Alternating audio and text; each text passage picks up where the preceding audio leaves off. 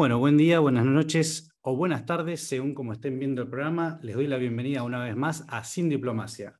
Me queda contarles que Sin Diplomacia es un podcast dedicado a explicar los fenómenos de la geopolítica, por eso todos los análisis son en base a lo que sucede y no a lo que debería ser o suceder. Nosotros como amantes de la libertad no estamos de acuerdo con ninguna agenda que sea llevada a través de los estados, pero dedicamos nuestro tiempo a explicar nuestra visión sobre estos acontecimientos.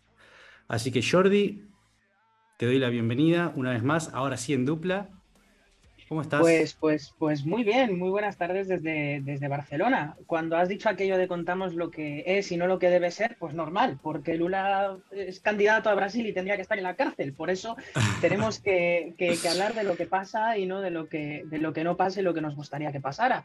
Pues sí, eh, además, no solo desde la geopolítica, porque hoy hablando de, este compromiso que tienen los brasileños para votar el, el próximo 30 de octubre, escenario, segunda vuelta, todos ubicados no solamente abordamos la política interna de Brasil o la geopolítica, abordamos el ángulo de la criminalística. ¿eh? Porque para hablar en este caso de, Lula y del fenómeno eh, de lavado, de corrupción, de malversación, vamos, deberíamos llenar cinco volúmenes de las novelas de Agatha Christie con la diferencia de que aquí sabemos quién es el malo desde, desde el primer minuto. Eh, el próximo 30 de octubre, como sabes, se van a producir estas elecciones en, Brasil y me gustaría comenzar recordándole a la gente que Lula no es el flamante nuevo presidente desde desde inicios del mes de octubre, a pesar de que encuestadoras del tamaño, del calibre y de la influencia como The Economist eh, previeran en cierta medida que habría una diferencia de más de 15 puntos porcentuales entre Jair Mesías Bolsonaro, es su nombre, hay que decirlo así, y Lula da Silva. Eh, finalmente hubo una distancia suelta, una distancia de 5 puntos, eso, eso es, eso es algo que te quería consultar. Primero principal, ¿cómo veías, cómo pensabas que iba a suceder? Y segundo es, ¿cuáles son tus impresiones del post, la post primera vuelta? Bueno, para hablar de la post primera vuelta hay que hablar de la pre primera vuelta. Y la pre primera vuelta mm. es, yo me suelo fiar del promedio de las encuestadoras, porque digo, es imposible que todas, todas fallen de manera estrepitosa. Todas pronosticaban que Bolsonaro perdería eh, con un margen y una distancia superior a los 8 puntos porcentuales. The Economist subrayaba 15 puntos para la segunda vuelta subraya un empate técnico. Son los mismos, es la misma demoscopia, es la, misma consulta, el mismo tamaño de la muestra, pero son resultados arrojados de manera muy eh, distinta. Así que la, la primera impresión para esta segunda vuelta es evidentemente que Bolsonaro tiene un refuerzo moral. Podría no tenerlo, porque perder una primera vuelta, quedar porcentualmente por debajo de otro candidato, siendo el presidente de eh, la eh, República del Brasil, no es un buen resultado, pero el sistema de expectativas acompañó con aires triunfalistas a la izquierda y si tú abrías los portales digitales del mundo entero, lo que había era la sensación de que Bolsonaro había obtenido una victoria moral, primero sobre el oficialismo, que ya hablaba de un triunfalismo eh, evidente, generalizado, en el Brasil sin necesidad de balotaje o de segunda vuelta, y lo que ocurrió es efectivamente esa distancia de cinco puntos. Eh, y además, una noticia que a veces se nos pasa por alto, y es que pongámonos en el peor escenario posible, ¿eh? en el escenario de que un criminal llega a la presidencia, yo sé que para ciertos sectores los políticos son criminales per se, pero aquí hay uno, digo, sentenciado no por un manual filosófico, sino por un tribunal de justicia, pero el oficialismo de Bolsonaro controla la Cámara Baja, la controlaba antes de las elecciones y en la Cámara Alta se ha dado un giro que genera que sin la dependencia de los partidos centristas cercanos a Lula, por ejemplo el Partido Socialdemócrata, el Partido Nuevo, el Partido Socialdemocrático, un tal Podemos, Solidaridad Adelante, estos partidos centristas que son mucho más cercanos a Lula, no son partidos de los que vaya a depender Bolsonaro. Por tanto, habrá frenos y contrapesos en el caso de que el expresidiario Lula pudiera ganar las elecciones y sobre todo puede haber eh, una forma mucho más ligera de mandato por parte de Bolsonaro porque tiene las dos cámaras a favor en estos momentos, así que el resultado fue a pesar de lo que un extraterrestre venga a Brasil y diga el presidente está perdiendo porcentualmente la primera vuelta, fue un auténtico baño de realidad a las encuestadoras y a los aires triunfalistas de la izquierda. Perfecto, perfecto. Vamos a pasar, em, me gustaría hablar un poquito de lo que fue, ¿no? Porque eh, es, hay, mucho de mito, ¿no? En, la gente, en, más allá del sistema, ¿no? Vamos a hablar de, un poco de, lo, de, cómo lo ve la gente.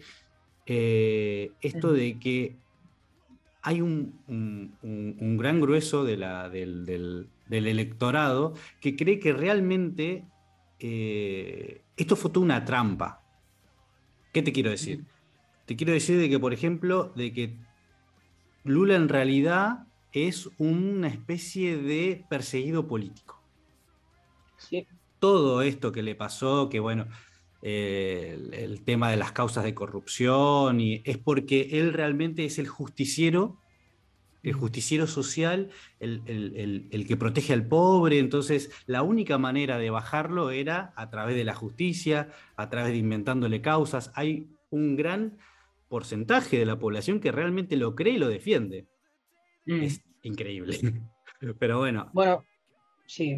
Lula es el carterista de los pobres. Lula es el carterista de los, de los pobres. esa, visión, esa visión en torno a Lula no solo es una visión en torno a Lula, es una visión en torno a eh, Rafael Correa en Ecuador, que está exiliado en Bélgica, la visión sobre Cristina Fernández de Kirchner, eh, la visión sobre Evo Morales, eh, armaron un tecnicismo desde las universidades elitistas de los Estados Unidos que se llama lawfare, es decir, el uso de la ley para atacar al socialismo del siglo XXI, para que no se puedan producir transformaciones radicales en las, en las sociedades del amado continente. Pero en realidad los políticos no deben quedar inmunes a la acción de la justicia. Pensaríamos, por tanto, si un político es perseguido por la justicia, tiene la misma obligación para con su código de conducta, para comparecer delante de la justicia, para sentarse ante un tribunal, para dirimir las pruebas, las causas las acusaciones y para ser, eh, si toca, encerrado. Es cierto que hay países en los que cuando un fiscal persigue a un presidente o presidenta a una nación, acaba muerto en un baño por arte de magia, pero el caso de, Lula es un caso que demuestra que, en cierta medida, los tribunales brasileños pudieron hasta cierto punto actuar eh, con, cierta eh, independencia. Eh, Bolsonaro ha sido presidente, Lula ha sido presidente, pero además de presidente, Lula ha sido presidiario. Es un cleptómano con un currículum muy extenso. A los 18 años perdió el dedo meñique de su mano en un accidente laboral, por lo que a partir de ahora lo vamos a llamar el ladrón de nueve dedos, el ladrón de cuatro esquinas y de nueve dedos. Y em, voy a voy a eh, sumarizar un poco de qué se trata el escándalo de Lula. Todo comenzó en Brasil cuando Sergio Moro, que de hecho es el ministro de Justicia actual del gobierno de Bolsonaro, pero antes era un juez independiente de eh, Curitiba, se encargó de la instrucción de la operación llamada Lava Jato.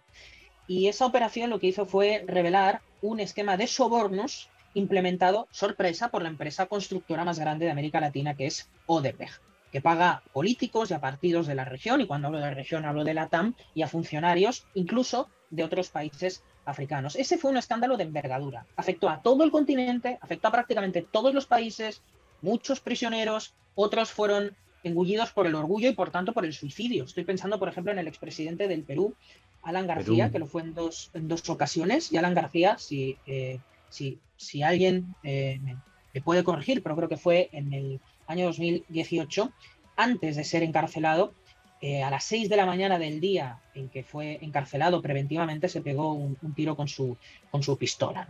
En Brasil, primero salpicó a un hombre llamado Paulo Roberto Costa, es exdirector de abastecimiento de, Petro, de Petrobras, que es la empresa brasileña petrolera de propiedad mayoritariamente estatal, porque estas corruptelas y este enmarinamiento con el poder político siempre existe cuando una empresa es mayoritariamente estatal. Por eso no debe sorprendernos que la mayor parte de, los escándalos de cleptocracia y de corrupción ocurra bajo ese manto de la nacionalización, ¿no? Confundiendo nación y por tanto patria con Estado y por tanto mm. sociedad con política. Es muy importante y nosotros tenemos que hacer pedagogía siempre que podamos sobre esto. Eh, eso resultó en la destitución de la que entonces era presidenta de Brasil, eh, Dilma Rousseff, Y, eh, por ejemplo, esto eh, vamos a consignar todas las fuentes de todas las acusaciones mayores que hagamos eh, sobre este caso. Hay un reporte extenso de Euronews que informa que en el diciembre del año 2016 el Departamento de Justicia de los Estados Unidos condenó a Odebrecht a pagar una multa récord de 3.500 millones de dólares que estoy convencido que tú y yo sumados no acabamos de hacer ese, esa, gran ganancia en, un par de días.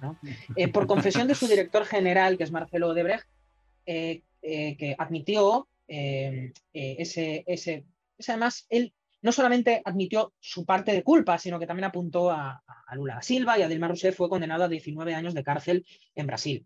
Y lo que la sentencia en ese momento, y por tanto un fallo judicial firme, dictaminó es que la empresa pagó entre el año 2001 y 2006, por cierto, gran auge del socialismo del siglo XXI, en ese momento de gran impunidad, hago paréntesis. Menem también ha sido salpicado por Odebrecht, no es una cuestión de izquierdas, es una cuestión de maridamiento, es una cuestión de empresas, obra pública, político, manos, bolsillos, cerca de 708, voy a decirlo bien, 788 millones de dólares en sobornos. La empresa lo pagó con más de 100 proyectos en, eh, en 12 eh, países distintos. He dicho que esto no solamente incluye la región latinoamericana, sino que también incluye África. Eh, África. Claro. Y ahora vamos a ir concretamente a fenómeno latinoamericano, suicidios, muertes, eh, mucho soborno, mucho dinero. Hablemos del Brasil, porque creo que es el país más salpicado por este escándalo. Sobornos en cantidades astronómicas, 349 millones de dólares. Lula da Silva en ese contexto fue condenado a 12 años de prisión. ¿Por qué? Porque Lula da Silva, insistimos, puede llegar con el 50 más 1 de los votos perfectamente el próximo mes de octubre a la presidencia del Brasil, por recibir pagos de Odebrecht para reformas, por eh, facilitación de contratos. Esto es Lula y esto se demostró en sede judicial. No sé si tú conoces el caso de que en Argentina se cantaba aquello de puto o ladrón queremos a Perón. Pues yo no sé, yo no sé los hombres, sé, que a Perón, sé que a Perón le gustaban las niñas, no los hombres, pero el, caso es que roban pero roban menos, o roban pero nos dan asado, o roban pero eh, nos, parecen populistas entretenidos. Eh, y durante su gobierno, Lula hizo exactamente eso. Adjudicó a constructora OAS millonarios contratos de infraestructura en Brasil. Esta información, por ejemplo, la pueden encontrar en el diario El Comercio. No solo eso, sino que tejió una red clientelar por toda América Latina. El propio Lula se reunió, por ejemplo, con su par boliviano, Evo Morales, hablando de Bolivia. OAS también recibió jugosos contratos en Bolivia, como informa, por ejemplo, el diario La Prensa. Desde que salió del poder en el 2010, Lula se ha dedicado a, así como, por ejemplo, hay eh, presidentes, por ejemplo, estoy pensando en el español José María Aznar, que hace viajecitos por América mm. Latina, por la OEA, asesorando a think tanks, hablando por aquí y por allá. Lula viaja ¿ah? cuando deja la presidencia antes de entrar en prisión a diferentes países y representa los intereses de la constructora brasileña, da charlas sobre desarrollo económico pagados por la propia empresa. De hecho, OAS es la patrocinadora de una película eh, llamada Lula o Filo do Brasil, Lula, el hijo de Brasil. El hijo de Brasil. OAS, patrocinadora de una película de Lula, Lula incentiva el desarrollo económico pagado por esa empresa salpicado por la corrupción. No solamente en Bolivia, voy a dar el último caso de eh, esta, esta, apologética pro, pro corrupción que hace, que hace, Lula fuera de las, de las fronteras del, Brasil. Em, luego son políticos de izquierdas que hablan de soberanía energética, eh, soberanía nacional de la moneda y, se pasan haciendo internacionalismo trotskista. ¿no? En agosto del 2011, por ejemplo, eh, Da Silva cruzó para ir a Costa Rica y dio una conferencia sobre desarrollo económico y social, como en el modus operandi de Bolivia, y el viaje fue patrocinado una vez más por la constructora brasileña OAS. Año y medio después, se anuncia que OAS va a asumir la concesión de eh, la carretera de eh, San Ramón. Es decir, de alguna manera Lula es el monaguillo que pasa el cepillo, el rastrillo de esta eh, empresa, a ver qué engancha en el resto de los países y por las concesiones que se puedan producir en otros lugares. Lo que sabemos en números, Mento. La primera sentencia judicial en contra de Lula eh, confirman donaciones por 4 millones de reales. Esto se traduce en 987.654 dólares de la constructora Odebrecht al Instituto Lula, ¿no? que es una especie de empresa pantalla para el eh, expresidiario de, de, de 9 dedos entre diciembre del 2013 marzo del 2014. Algunos dicen que al salir de la cárcel, porque fue absuelto Lula, Lula está fuera de la cárcel, Lula no está dentro de la cárcel, está fuera de la cárcel, su inocencia fue probada. Eso no es exactamente verdad. Un juez federal lo que hizo fue ordenar, eh, en cumplimiento de un fallo del Tribunal Supremo, del STF, eh, que establece que los condenados no pueden empezar a cumplir la sentencia hasta que sea firme. Bien, entonces el Supremo Tribunal Federal decidió por seis votos a favor y cinco en contra revocar una ley que establecía que los convictos como Lula comenzaran a cumplir sus sentencias eh, después de perder una primera apelación. Sin embargo, lo que esta sentencia, muy caritativa con los criminales, muy caritativo con Lula, eh, a pesar no solo de los sobrados indicios, sino de un primer fallo judicial en, su, en contra de su inocencia, se le permite agotar ese proceso de apelaciones antes de entrar en prisión. Por ejemplo, la BBC recoge unas declaraciones del exfiscal de Lavajato, del Tantalangol, diciendo eh, que cuando el, Tribunal Federal anuló el caso de Lula, cito literalmente, mucha gente empezó a decir que estaba absuelto, pero no lo estaba. Tres tribunales de primera, segunda y tercera instancia, jueces independientes, más los ministerios públicos que actuaban, eh, entendieron que había pruebas contundentes, no solo de corrupción, sino también de lavado de dinero. Hay unas acusaciones por las que es exonerado porque se dice que ha habido un abuso en el trato sobre Lula. Pero esa exoneración no se produce por el fondo de lo que es acusado Lula, ¿no? Pongamos el ejemplo de, sí, te acuso de haber, eh, bueno, a ti no, ¿no? acuso a alguien de haber abusado de tal otra persona y en el interrogatorio empleo métodos de tortura. Los métodos de tortura están abolidos por eh, por, los medios internacionales, por la, ONU, que, siempre es tan, efectiva para evitar las guerras y todo este tipo de cosas, sobre todo en Estados Unidos, donde la, tortura es más habitual que, por los mismos yihadistas, pero eh, las acusaciones por las que no fue exonerado por ese fondo del asunto, es decir, por la causa por la que estás incriminado, fueron una acusación de haber aceptado que la constructora OAS le reformara un departamento de lujo de tres pisos en Guarujá, en la costa de Sao Paulo, gran bolsón de, de votantes bolsonaristas a, día de hoy, a cambio de favorecer a la empresa en sus negocios con Petrobras. Y en segundo lugar, una acusación de beneficiarse de obras realizadas por Oasio Odebrecht en una finca de Atibaya en el interior de Sao Paulo que pertenecía a un amigo suyo y que el expresidente frecuentaba con su familia no solamente tiene que ver con Lula, también con sus colaboradores más cercanos. Es decir, Lula no solamente utiliza su influencia para enriquecerse, para enriquecer departamento de amigos, para expandir eh, internacionalmente la influencia de Petrobras y de dar y concesiones y por aquí por allá con el Instituto Lula y con, y, con Evo Morales y con demás personajes, sino a colaboradores cercanos. Junto a Lula fueron acusados, por ejemplo, Paulo Okamoto, que no es japonés, es brasileño, que es el presidente del Instituto Lula, el exministro de Hacienda Antonio Palocci y Marcelo Odebrecht, que fue expresidente de la constructora. Marcelo Odebrecht, 19 años de prisión, dijo, está en Brasil, que Lula da Silva es el beneficiario de los pagos descubiertos en una libreta de contabilidad de la empresa bajo el nombre de amigo. Y en último lugar, también cabe señalar que habría entregado 50 millones de reales, esto se traduce en 16 millones de dólares y no sé cuántos tropecientos trillones en moneda argentina para la campaña electoral en 2010 de Dilma Rousseff, que es la hijada, por no decir concubina de, la, de, Lula, y sucesora suya en el cargo. La sucesora de Lula habría recibido 16 millones de dólares mediante el entonces ministro de Hacienda, que sería Guido eh, Mantega. Eh, hemos hablado de Lula, ahora si te parece, hablamos de la estructura de partido. Hablamos de, del eh, PT, nadie confunda la sílaba tónica eh, para los argentinos, em, porque evidentemente sabemos que en política no existen peces eh, solos, ¿no? No existen llaneros solitarios. Existe una gran estructura de partido que acaba siendo el máximo beneficiario y por tanto cuando existe un hombre como es Lula, existe un partido y ese partido es em, el PT.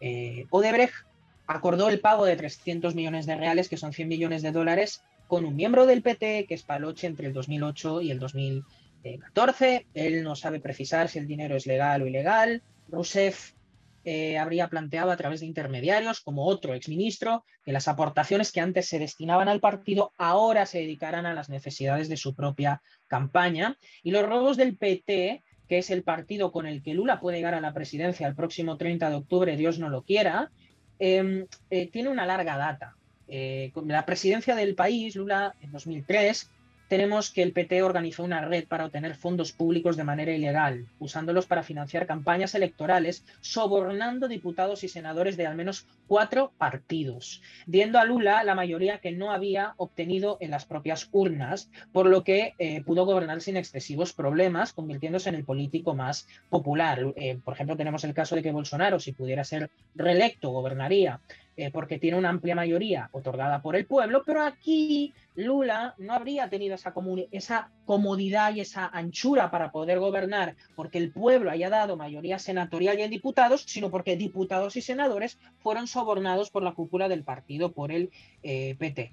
Así el el ministerio Público brasileño denunció por delitos administrativos a más de 37 implicados en una semana en que ya fueron juzgados penalmente por el eh, eh, Supremo, entre ellos el exministro de Presidencia de Lula, fue inculpado José Dirceu, cuatro de los entonces miembros de la cúpula del PT, fundado por eh, el presidente Lula Ignacio da Silva, Luis Ignacio Lula da Silva.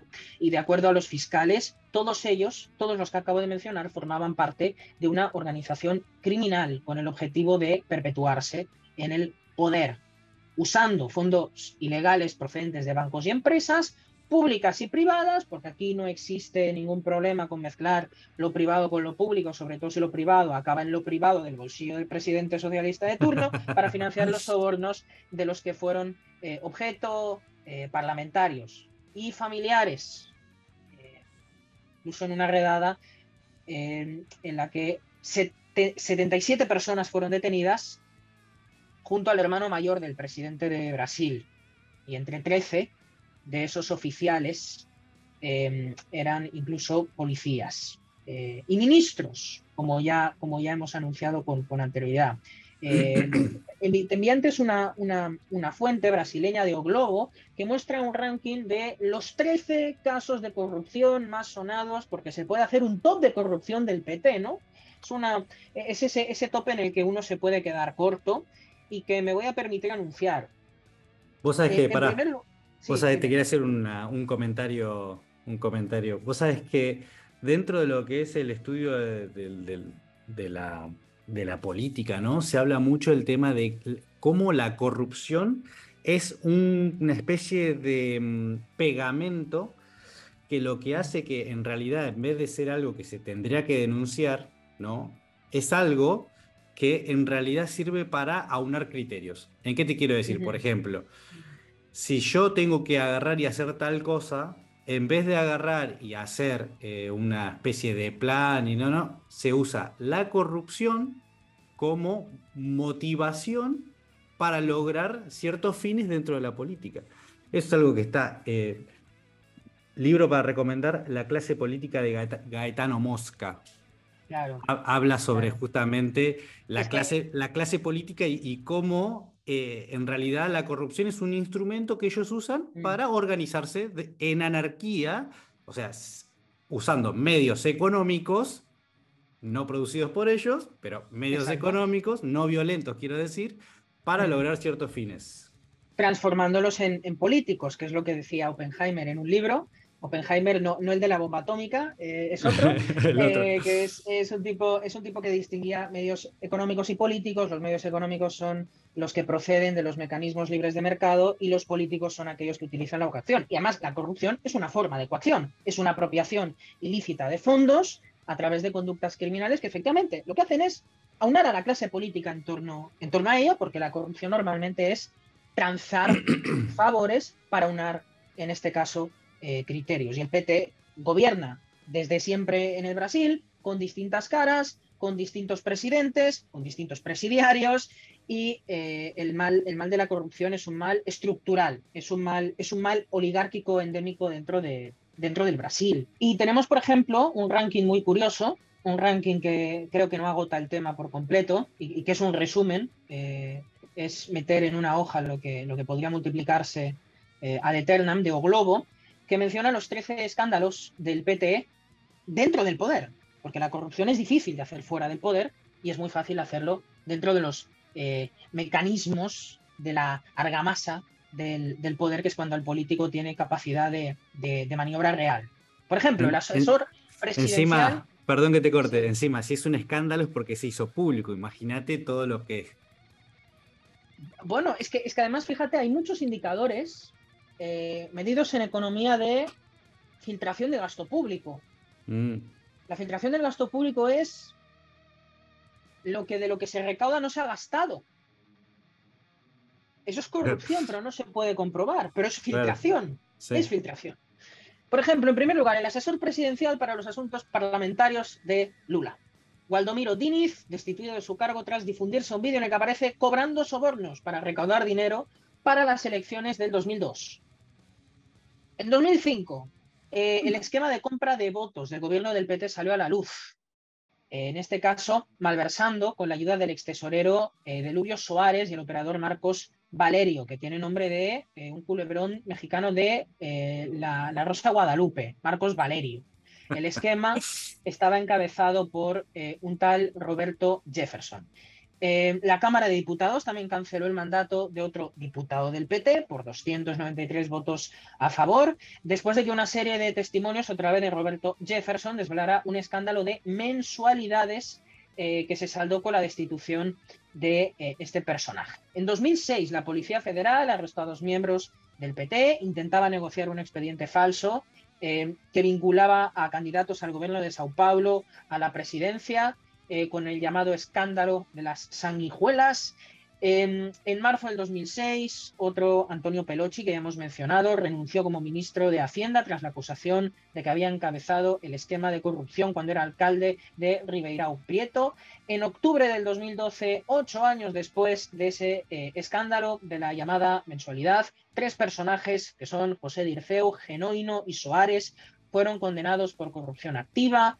Em, y también tenemos otros casos, por ejemplo, en el primer año de la presidenta Dilma Rousseff, exministros de granja, agricultura, deportes, turismo y ciudades perdieron el cargo por sospechas de eh, irregularidades. El juez Sergio Moro, la Policía Federal y el Ministerio Público Federal hicieron investigaciones con el foco en el desvío de recursos de Petrobras y fueron recuperados a través de ello 2,9 mil millones de reales, arguyendo los investigadores que eso formaba parte del esquema de sobornos directamente eh, beneficiarios tenían al PT, al partido de, Lula, y terminamos con otros más. Por ejemplo, em, el, caso de un hombre llamado João Santana, que fue detenido junto a su esposa acusados de recibir dinero de sobornos en el extranjero, transferido por Odebrecht o el propio eh, expresidente eh, Luis Ignacio Lula da Silva, que fue atacado por la policía federal, llevado a atacar, investigado con esa relación con contratistas, con objetivos de la operación policial, sus propios hijos y su mano derecha, ese eh, Pablo Okamoto.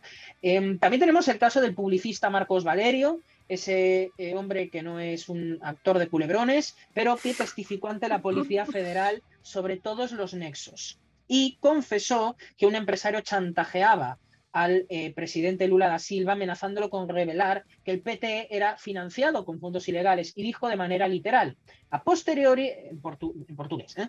Eh, a posteriori el PT limpió, sacó mucha gente, sacó concejales, estaban vinculados todos ellos al crimen organizado, pueden mirar de cerca y si lo hacen verán que el Partido de los Trabajadores limpió y expulsó a gente del partido amenazado efectivamente con la denuncia y la revelación de ser eh, financiado con fondos ilegales. Acá en Argentina eso se le dice carpetazo. Te arman ah. una carpeta con, cosas que te pueden llegar a, que en realidad están todos metidos, ¿no? Pero bueno, que te acusan a vos que vos hiciste y te la dejan ahí con tu nombre y te dicen, mira lo que tengo acá. Claro, es, cuando dos personas están en altísimo... Es como el dilema de los prisioneros. E, ese famoso dilema de los prisioneros donde, donde uno no sabe... Bueno, eso normalmente se, intenta utilizar para romper con el, con la, con la, elección racional de las personas, ¿no? Dos personas están separados en, dos celdas distintas, ¿no? Y a cada uno de, de ellos se les dice, eh, si, si, confiesas vas a ser absuelto, si no confiesas se te va a repartir la, la pena, que será menor eh, que la que podría recibir el otro, entonces estas dos personas no saben exactamente qué decir porque no, porque no están en, comunicación y porque, y porque pueden estarse inculpando mutuamente en esas, en esas celdas. ¿no? Bueno, me gustaría pasar. Eh, el otro día estaba leyendo algo que era demasiado, ¿no? Que era eh, cómo la, gestión económica, ¿no? Y la, la, gestión, en realidad, la gestión de gobierno de Lula de cómo había sacado tanta gente de la pobreza. Era algo que vos decís, wow, la multiplicación de los panes, ¿viste? O sea, había más pobres que, brasileños. Estaban importando pobres porque era, ya era demasiado, ¿viste? Dijeron, bueno, vamos a sacar pobres de...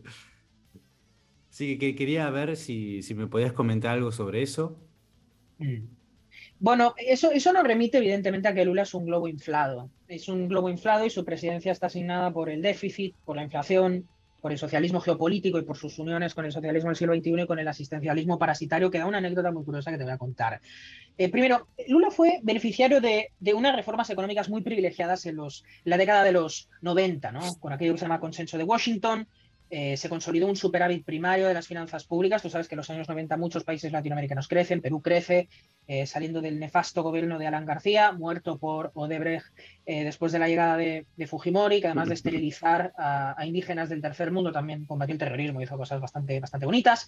Em, pero la administración del PT supuso un corte abrupto con el modelo y del superávit primario de los años 90 a partir del 2015, Brasil incurrió en déficit operativo por primera vez desde, desde los 90. Tú sabes que hay un libro que se llama La economía en una lección de Henry Hazlitt. Aprovechamos por decir dos hermoso cosas. libro, hermoso.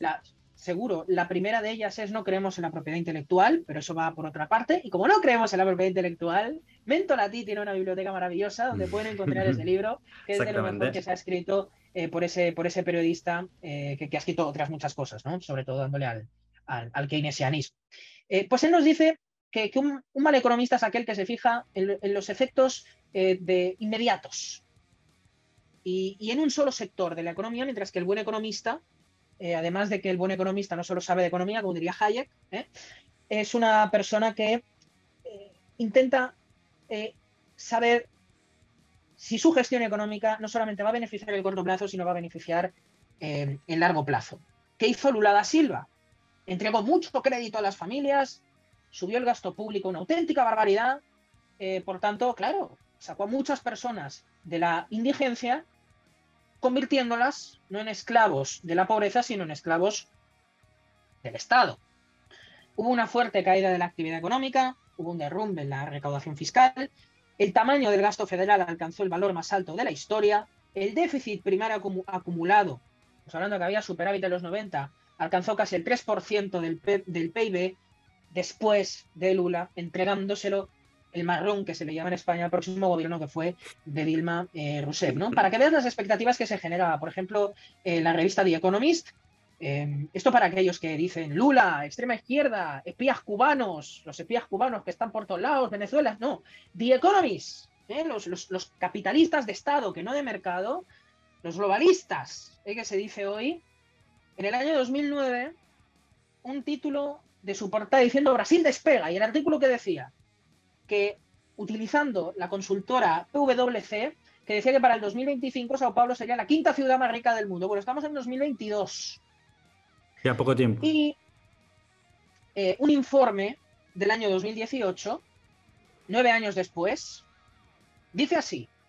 Los moradores de la periferia de Sao Paulo, ciudad que concentra más del 10% de toda la población del país, viven en un Brasil de hace 50 años, donde los negros son mayoría, la expectativa de vida es de 58 años, mientras que los barrios ricos del centro y la mayor ciudad latinoamericana, la gente vive 23 años más en promedio, llegando a los 81,5 años, bla, bla, bla, bla. Es decir, esa Sao Paulo, que gracias a Lula se convertiría en la quinta ciudad más rica, era un foco de desigualdad donde la gente vivía eh, como si eh, estuvieran en Haití. Yo, eso de, esperanza de vida de 58 años estaba en la Suiza de los años 50, estaba en contextos guerra civilistas y así es como se encuentra esto. Durante el gobierno de Lula da Silva, eh, quien ganó las elecciones, luego Rousseff en el 2010 y en el 2014, eh, se erosionó eso que decíamos de los efectos a largo plazo, de la disciplina fiscal, de control del gasto público, de hacer algo tan fácil como no gastar más de lo que se ingresa. Por cierto, eso de hay gente que gasta más de lo que ingresa y por eso de que es británica la llaman liberal y dice que su modelo económico ha fracasado creo que sabes de lo que estoy hablando, ¿no? Gente que no baja el gasto y que es liberal. Tócate las narices, ¿no?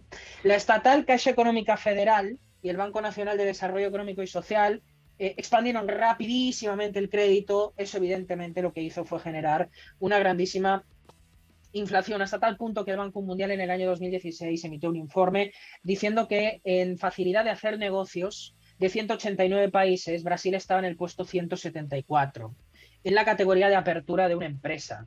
¿no? Es aquello de los países nórdicos tienen que ser el reflejo de los Boric y de todos estos socialistas de marca blanca, pero es que en Noruega y en Dinamarca se tarda tres días en montar una empresa. Y aquí estamos diciendo que esa Brasil está en la posición 169 para armar una para obtener permisos de construcción. Qué gracioso que para los privados eh, eh, los brasileños estén en la posición de 169 para obtener permisos de construcción, cuando los permisos de construcción Lula se los daba quien quería y por eso estuvo en la cárcel él y sus cómplices mafiosos. 130 en registro de propiedad, 178 en el pago efectivo de impuestos, 145 en el comercio transfronterizo y esto precisamente nos suena a, superpotencia. El segundo, ibas a decir una cosa sobre esto, ¿no? Sí, iba a decir una boludez en realidad. El problema que tienen las empresas brasileñas es que no tienen la capacidad de contratar a alguien como Lula da Silva para gestionar las contrataciones internacionales. Claro, porque,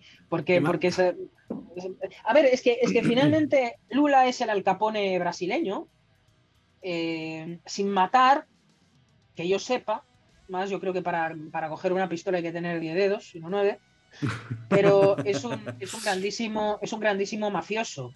Y de hecho el Estado opera, Michael Huemer, por ejemplo, mira, aquí lo tengo, ese libro de el, problema de la autoridad política, ¿no? Es un libro oh. que empieza con aquello de el Estado funciona como una mafia y el Estado hace lo que si un medio privado hiciera a través de la coacción y la violencia sería de todas todas una conducta mafiosa y criminal. Si lo hace el Estado, hay un contrato social. Defienden los liberales clásicos. ¿eh? Los liberales clásicos son los primeros en avalar al Estado para luego pedir ¿eh? que se achique, es decir, que, no nos pise tanto, que no nos pise tanto. Como diría... Los esclavos que quieren comer tres veces al día como diría Jesús Huerta Soto, los utópicos, los liberales clásicos. Sí, aquello de el, Estado de Derecho es como una puta virgen. No lo digo yo, lo dice Huerta de Soto. ¿eh? claro. Eh, hay que citarlo, hay que citarlo. Hay que eh, citar al, maestro. Hay que citar al maestro. Te quería decir, hablamos bastante ya de, de, Lula, su gestión y, más o menos cómo, ese mito de, saco gente de la pobreza como si saco... Exacto. Más o menos, eh, ¿qué opinión tenés de la gestión de Bolsonaro? Que es mejor, que en términos liberales clásicos es eh, excelente, dado el paradigma cuasi tercermundista en la que a pesar de todo sigue el Brasil. Quería dar un último dato. El Banco Mundial estimó que la pobreza pasó, insisto, Lula regala cosas, hay una, una virtual sensación inmediata de bonanza, pero la economía funciona en el largo plazo. ¿Recuerdas que en el primer programa, cuando hablábamos de Chile, hablábamos de la inflación retardada, que es aquello de los efectos son de dos a tres años en adelante? Bueno, en el 2014, Lula dejó de gobernar cuatro, cuatro años antes, casi un lustro, la pobreza trepó del 38% eh, al 41% y nuevamente cayeron bajo el umbral de la pobreza 7 millones de mm. brasileños. ¿eh? Y quería decir que asistencialismo recibió hasta un gato. ¿eh? Un gato recibió asistencialismo. Es el caso de, Billy, que recibía más eh, de, al mes 20 reales. Em, y ese gato era el gato era un gato que era, estaba en la lista de beneficiarios del programa por su dueño, que era coordinador del, del programa en un municipio eh, cercano al, al, PT. Vale, tengo que decir, por ejemplo, que eh, la gestión de Jair Bolsonaro no se entiende sin su ministro de Economía. Se llama Paulo Guedes, que no es un futbolista de la selección de Portugal, sino que es el economista fundamentalmente liberal muy liberal, convencidamente liberal, que pocas reformas ha aplicado que no se puedan eh, entender dentro del sendero de la privatización. Gracias a sus reformas, Brasil fue el primer país de la región latinoamericana que recuperó el crecimiento económico y que de hecho, y esto te va a dejar pasmado, eh, Brasil después de la pandemia superó el PIB o como dicen PBI previo a la pandemia y rompió récords históricos en su balanza comercial. En junio del 21, su superávit, ya decíamos que el déficit ocasionado por regalar cosas a la gente, eh, en el populismo más pendenciero posible que hace permanentemente la izquierda, regalar lo que es de otros, eso de romperle la pierna a uno y darle la muleta, el superávit llegó a un punto altísimo, las exportaciones, porque hay libre comercio, supera a las importaciones, no con esa imbecilidad de Lula de utilizar el sucre, esta moneda latinoamericana que quería utilizar mm. eh, Lula, con la, que, con la que hubo otros escándalos variados de, corrupción, en la que, por ejemplo, varios familiares de Maduro terminaron presos. Bueno, Brasil alcanzó 7,4 mil millones de dólares de, superávit y es el más alto desde 1989, o sea, antes de la caída del muro de Berlín, y en esas perspectivas es que nos movemos. Eh, sobre la pandemia se ha manipulado la realidad. Por ejemplo, la, revista Time, que lo mismo te hacía portadas alabando a Stalin que a Hitler en los años 40 y ahora a Boric y a Lula. Yo creo que, hay paralelos eh, que, a veces, pues, los mismos que te alababan a Mussolini y a, Hitler ahora te alaban a, a Boric, claro, porque son nacional-socialistas. Es, tan fácil como, como, ir a los términos. La revista Time hizo afirmaciones que son sesgadas, muy sesgadas, eh, porque sí, el eh, Brasil fue el segundo país con más muertes, eh, como aseguraba el propio medio estadounidense, pero claro, omitió la proporción de la, de la población, que claro, hay 15 países con una tasa de mortalidad por cada 100.000 habitantes, que es más alta que eh, Brasil. Esto lo saco, por ejemplo, de un eh, magnífico informe realizado por una gran periodista que yo admiro, que se llama Mamela Fialo, que trabaja en el, en Panam Post. Ella, presenta una serie de, valores. esto hay eh, más de 15 países con una tasa de mortalidad por delante de Brasil, entre los que está, por ejemplo, Perú.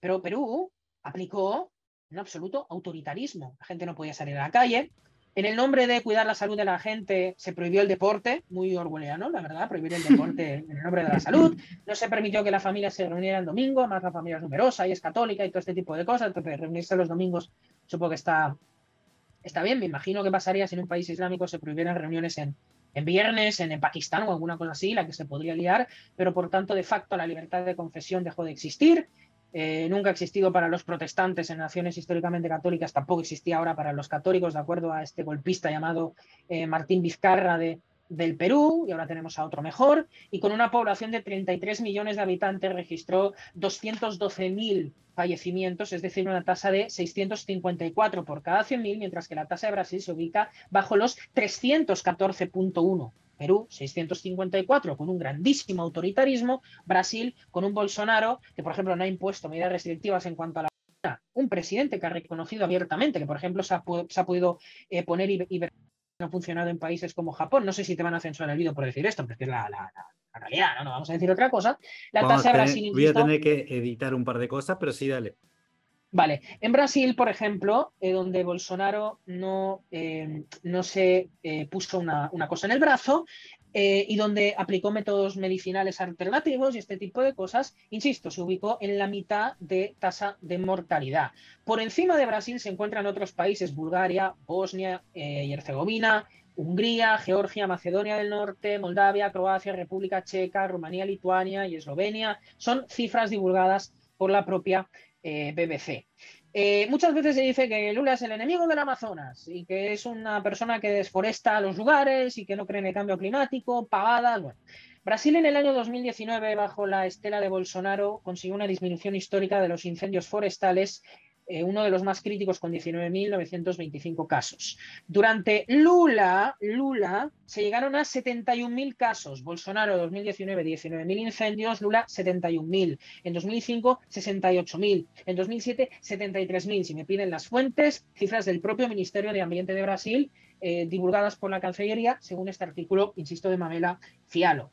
Eh, superó los 400.000 títulos de propiedad en apenas tres años. En tres años, más títulos de propiedad eh, perdón, en ocho meses, en ocho meses se entregaron 122.396 títulos de propiedad y solo en ocho meses en este 2022 eh, se superó el número de eh, propiedades, de, propiedades de los ocho años del gobierno de Lula, que fueron 99.000.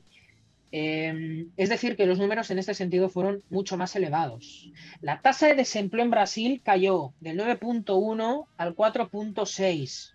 Estamos hablando de que el crecimiento económico de Brasil ahora mismo supera el crecimiento económico de China, o como diría Trump, China. Es decir, Brasil crece más que China y tiene, es el tercer país con menor inflación en el mundo. Chile, por ejemplo, que tenía un control de la inflación por políticas monetaristas de control de la emisión, ahora resulta que tiene un 11% interanualizado y que tiene una tasa de crecimiento igual a la de Haití en las previsiones para el año que viene. Y el crecimiento económico de Brasil ha sido por 10 años ininterrumpida. La tasa de pobreza, si el gobierno de Dilma Rousseff, por no este cortoplacismo de Lula, llegó a ascender a un 41%, eh, con eh, eh, Jair Bolsonaro bajó cayó del 40,5% del 2017 al 39% en el 2019. Los números ahora seguro se ubican por debajo del 30%, es decir, del 39.7% en el año 2019 al 30%, pandemia incluida. ¿Por qué? Porque aquí hay una persona que no rompió con la libertad sacrosanta de trabajar, es decir, de que los trabajadores se generen sus propios ingresos. Y quería terminar con otro dato, y es que acorde al segmento de precios, eh, según la, Fundación Getulio Vargas, que busca una medición complementaria que combina los precios minoristas y mayoristas, la inflación interanual cayó del 7.9 al 5.5. Eh, Por ejemplo, nosotros cuando estamos hablando de Europa y de la inflación, la inflación no baja, la inflación lo que pasa es que crece menos y en Alemania llega a los 9 puntos. ¿eh? En Alemania, 9 puntos, país muy avanzado que no sabe controlar este tipo de cosas y Brasil, un país tercermundista gobernando por esta por este machista llamado Bolsonaro, que ha reducido los homicidios a 47.000, mientras que con Lula había 59.000, y que ha reducido en más de un 30% la criminalidad de las mujeres. Este hombre que además de ser machista, pero que se empeña en reducir la tasa de criminalidad contra las mujeres, también es un hombre que, bajo el cual hay menos deforestación que con Lula, pero que niega, por ejemplo, fenómenos como la, tala de árboles y la, y la, pachamamá y todo este tipo de cosas, y que además consigue reducir la pobreza. Por ejemplo, en el año 2015 la población debajo del índice de la pobreza había el 17,4% en el último gobierno del PT en 2015, en el caso de Bolsonaro del 10,8%. Auxilios sociales, incluso la Bolsa Familia de Bolsonaro, eh, 82 puntos eh, 0,0 reales, en el caso del auxilio de Bolsonaro incluso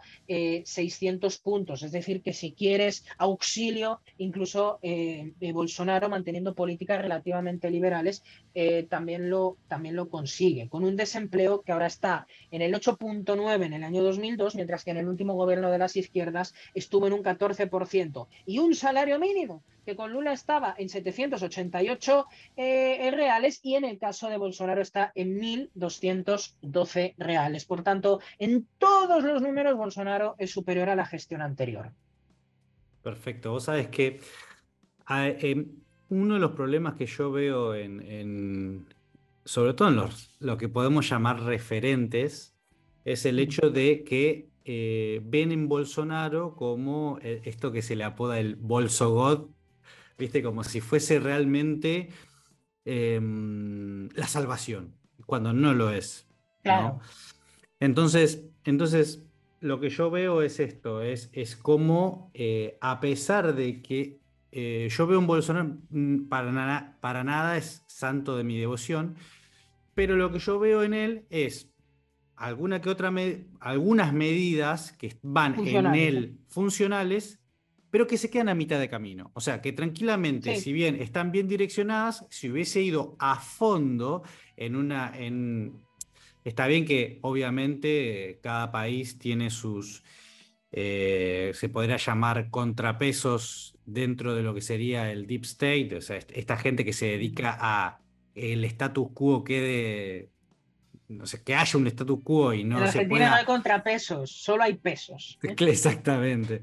Esta gente que, que, que no puede, o sea, como que no puedes cambiar a todos, Claro. como para ir en una, en, en- en una dirección y decir, bueno, esto, por ejemplo, no sé, reducir impuestos eh, es lo que funciona. Bueno, vamos a reducir mucho, no. Eh, entonces lo que yo veo es esto, ¿no? El problema de que eh, muchas veces se queda en, en- en- en- en reformas que no, no van a fondo.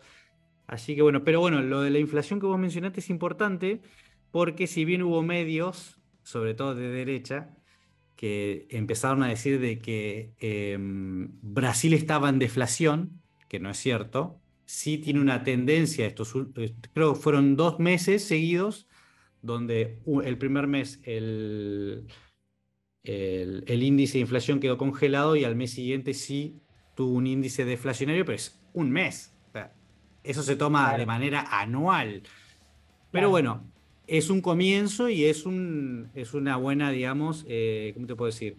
Es un buen, una buena medida que siga en, en- en ese, en ese ritmo deflacionario, ¿no?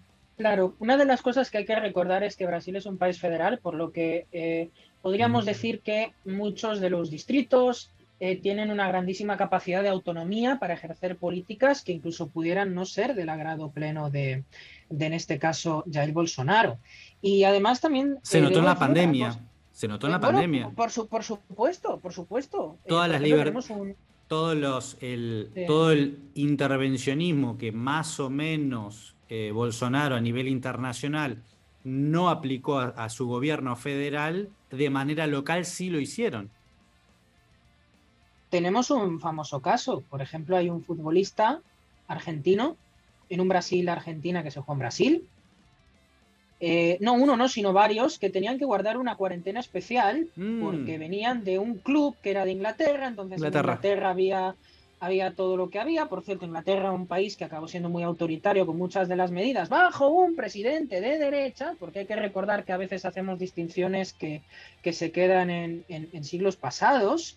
Y, y entonces, esto, esto finalmente es así, ¿no? Hay mucha autonomía para la gestión y Bolsonaro puede hacer todo lo que puede. Y además, hay que recordar, las estructuras políticas de Brasil son de año tras año tras año de PT, PT, PT, PT, corrupción, corrupción, corrupción, pero bajo Bolsonaro esa corrupción parece que eh, se ha diluido bastante, ¿no? Entonces, claro, encontramos un Bolsonaro que va a paso de tortuga, pero es que la alternativa a ese paso de tortuga en la buena dirección es que venga un jabalí, pero a dirección contraria, que es la izquierda, ¿verdad? Eso es la izquierda.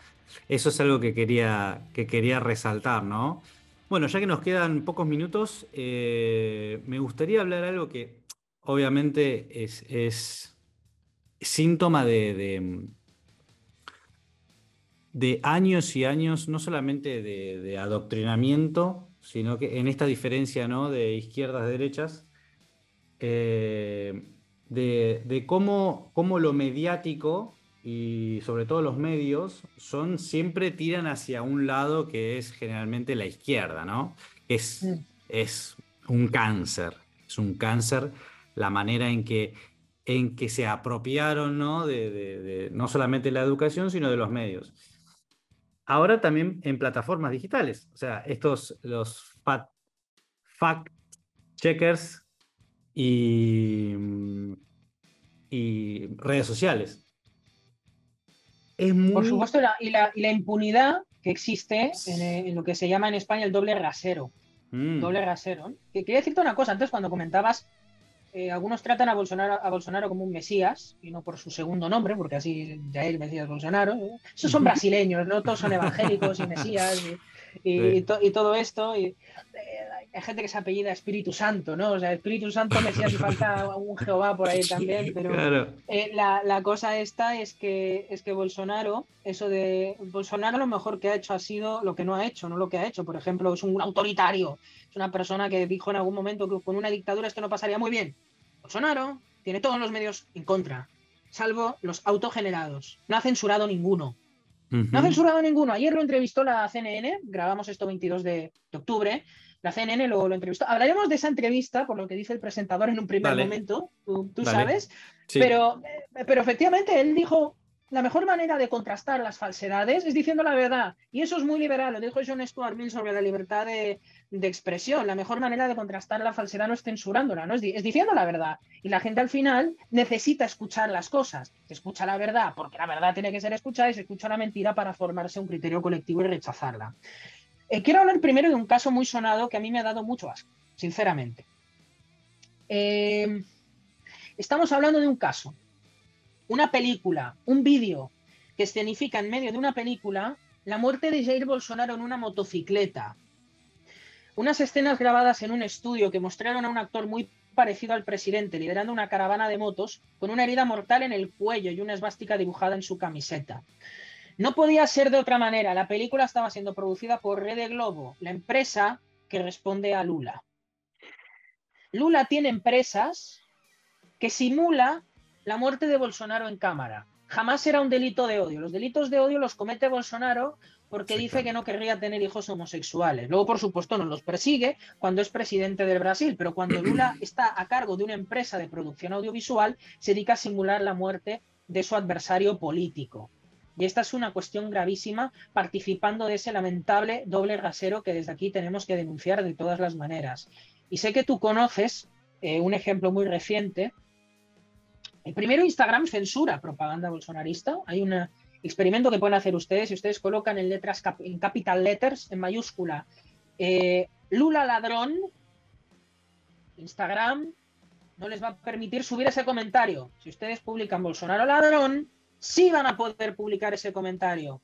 Pero ¿qué pasa? Lula sí es un ladrón, ha estado en la cárcel por ser ladrón, Bolsonaro no ha sido ladrón, Bolsonaro ha sido un militar que ha salvado hasta negros de las aguas llamado racista y Lula, que no sé si es racista, es un ladrón y es un ladrón de tez blanca que ha estado en la cárcel. Pero no se le puede llamar ladrón aunque haya fallos judiciales que apunten en esa dirección, porque Instagram te censura y tú conoces ese ejemplo muy parecido ¿eh? de lo que dicen los fact-checkers sobre los debates. Me, pasa todo el igual a mí en Instagram me pasa todo el tiempo. Ojo, ojo. Eh, no sabemos, es, le vamos a dar la, eh, ¿cómo se dice? La, mm, el beneficio de la duda. El beneficio de la duda a Bolsonaro, hasta que no haya un tribunal estatal que, que convalide que él realmente es un ladrón, bueno, qué sé yo. Es que no hay ni el menor indicio. Exactamente. Pero bueno. Entonces, bueno. Twitter. Sí. ¿Qué me puedes decir de Twitter?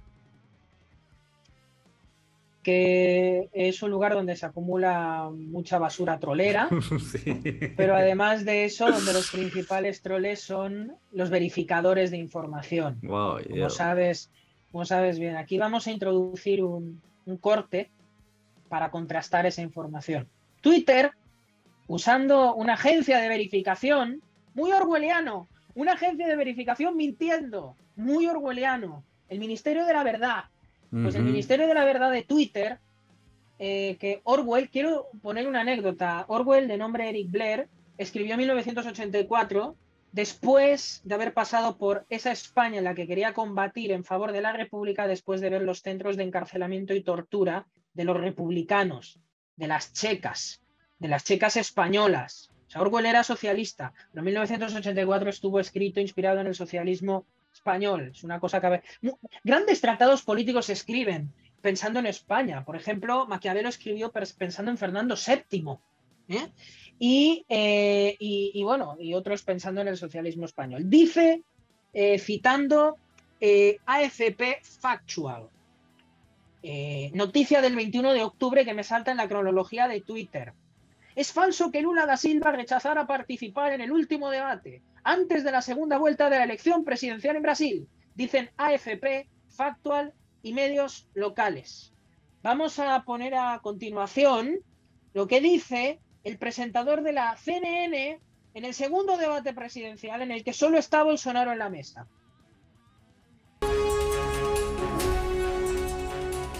Boa noite. Este deveria ser o debate entre os candidatos à presidência da República escolhidos para disputar o segundo turno. O candidato Lula do PT foi convidado, mas não quis participar, alegando incompatibilidade com a agenda de campanha. Por esse motivo, você, telespectador, eleitor, irá acompanhar pelos próximos 60 minutos a entrevista que nós faremos com o presidente e candidato à reeleição, Jair Bolsonaro. Do... Bueno, es genial. A ver, me encanta cuando, cuando suceden este tipo de cosas. El, el gran problema es, es, la viralización, ¿no? Que el, hasta qué punto se puede o no el común de la gente tener esa llegada de decir, ah, y poder contrastar las dos cosas. Eso sí es un problema. Pero bueno, la verdad que... No, pero aquí es evidente que tienes el titular de la verificación y lo que dice el presentador de la CNN. El titular y estas palabras explícitas de acuerdo a las cuales Lula no ha querido participar. Un día antes, en la cronología de Twitter, aparece que no es verdad que no quiera participar. Y sin embargo no ha participado. Pero supongo que es una alucinación colectiva, porque Twitter es el dios de la red y no se puede equivocar. Y si se equivoca, si se equivoca es sin presión nuestra. Hay un relato de Stendhal eh, cuando hablé de, creo que escribí un artículo sobre Joe Biden un día, entonces creo que escribí sobre, sobre esto, eh, introduciéndolo. Ah, hay un hombre Stendhal, que es un realista francés, que escribió un relato eh, que se cuenta a modo de chiste, porque forma parte de uno de sus relatos, donde un hombre es, eh, es muy gracioso, donde un hombre eh, pilla a su mujer que le está siendo infiel eh, en su casa, entonces abre la puerta, se escandaliza y dice, oh, pero ¿qué haces con ese, con ese hombre siéndome infiel? ¡Qué vergüenza! Estoy enfadadísimo. Y entonces la mujer dice, no es lo que parece. Y el hombre dice, sí, tú me estás engañando, estoy muy enfadado. Y entonces ella contesta, no, no, no, no, no, la que se tiene que indignar soy yo porque prefieres creer lo que ves a lo que te estoy diciendo yo. Entonces, entonces, esto, esto, esto es un poco lo que, lo que pasa, ¿no? Preferimos creer nuestros sentidos antes que creernos los sentidos de Twitter, que son los, los, los sentidos de los, de los imparciales. Bueno, me parece que hicimos un, buen resumen de los tópicos más importantes que se van a tener en cuenta a la hora de, tomar una decisión, ¿no? La gente promedio toma una decisión sobre las próximas elecciones que vienen ahora la segunda vuelta, entre que va a ser el famoso balotage entre Lula, que salió primero, ¿no? Con el. Vamos a ver. No, lo cerré. Bueno, vamos a poner una placa con los resultados finales de la primera vuelta. Y, eh, y Bolsonaro, ¿no? Entre ellos dos. Y bueno, vamos a ver qué es lo que decide la gente para estos próximos años de, de, de gobierno. Como creo que, que la mafia de Lula se, se, reproduce inexorablemente y da para mucho, creo que nada cambia el resultado de la segunda vuelta en todo lo que se ha dicho hasta ahora, por tanto, en cierta medida es irrelevante para lo que hemos documentado hoy.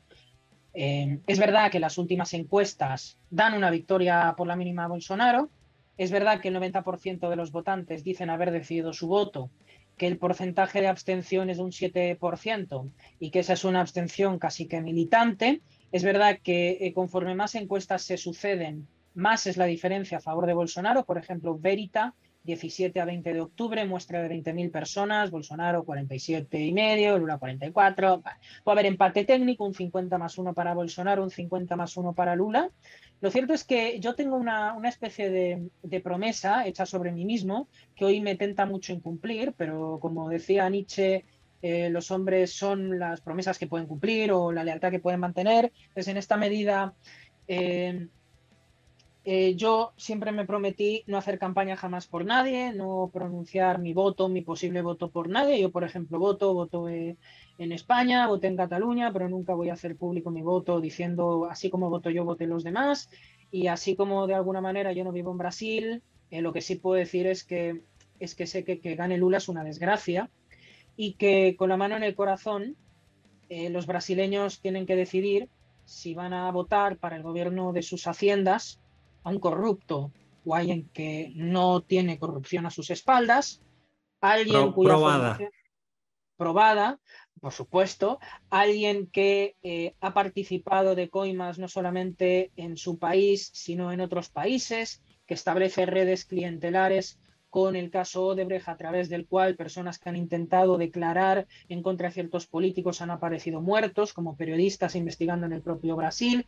Van a decidir si están a favor de un presidiario o de un militar, de alguien que ha mantenido el orden, la ley, la seguridad durante su vida o alguien que ha incumplido sistemáticamente robando a los, a los ciudadanos, si alguien que ha sumado a más gente a la pobreza o alguien que ha sacado a más gente y entonces con la mano en el corazón los ciudadanos tendrán que decidir si votan a un ladrón o votan a una persona que hasta ahora no tiene el menor indicio de, robar, alguien bajo el cual Brasil prospera, quizá a paso de tortuga, contra alguien que a paso de liebre se, despeña o hace despeñar a Brasil junto al resto de las naciones hispanoamericanas en este, socialista, en este socialismo remodelado en el año 2022. Por tanto, la gente decidirá, nosotros no declaramos, yo no declaro lo que quiero, eh, todo lo que digo es que hay dos opciones, o que el Brasil se tiña de rojo o que Brasil siga representando los valores de, la vida, de Dios y de la patria, del color verde que, llevo encima, o si Brasil se convierte en una nueva eh, estrellita dentro de esta, de esta panda de ladrones, de mafiosos, de nueve, de diez dedos o demás, que es, que es todo el conjunto de la izquierda mafiosa latinoamericana, a veces y a veces simplemente carcelaria. Bueno, gente, si llegaron hasta acá, lo único que me queda es agradecer Jordi por su participación y a todos ustedes por estar mirando. Así que será hasta un próximo programa. Nos vemos. Chao.